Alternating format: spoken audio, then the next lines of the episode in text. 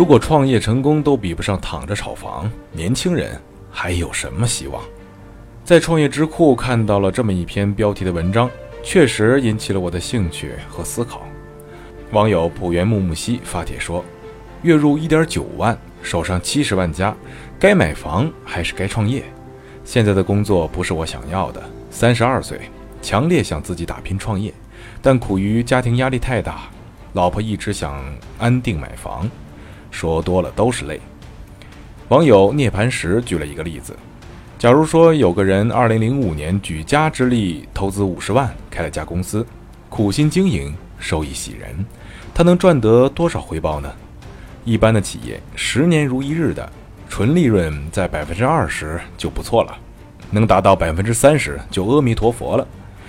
就按照百分之三十来计算，参考最简单的模式，每年都把所有的利润拿出来继续投入公司，十年后。五十万的公司会变成六百八十万，厉害啊！股神巴菲特的年收益为百分之二十几，此人的能力达到了巴菲特的级别了，何况还要跨过二零零八年的经济危机。但是如果二零零五年同样这个人同样是手头五十万，在宝安中心区全款买一套房子，均价五千元左右，比如金鸿凯旋城、西岸官邸、泰华君逸世家。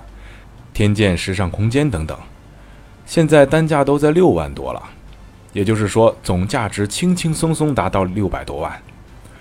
再假如当初他稍微有一点投资意识，咬咬牙五十万，按照当时两成首付买上五套的话，如今价值多少？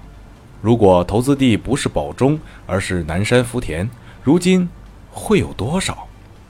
大家自己可以算一下。创新创业，实体经济。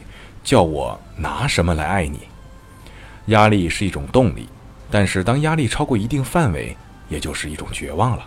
当一个城市的房价超过了其工人收入的五到十倍以上时，也就容易让人感到绝望了。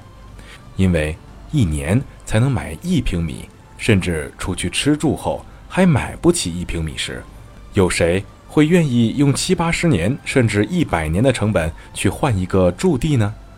很多人劝我不要做愤青，要认清这个世界的现实。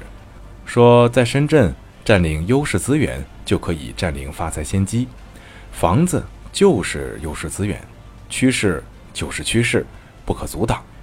你不认同，却挡不住前赴后继的新青年。那么就把这个问题交给时间吧。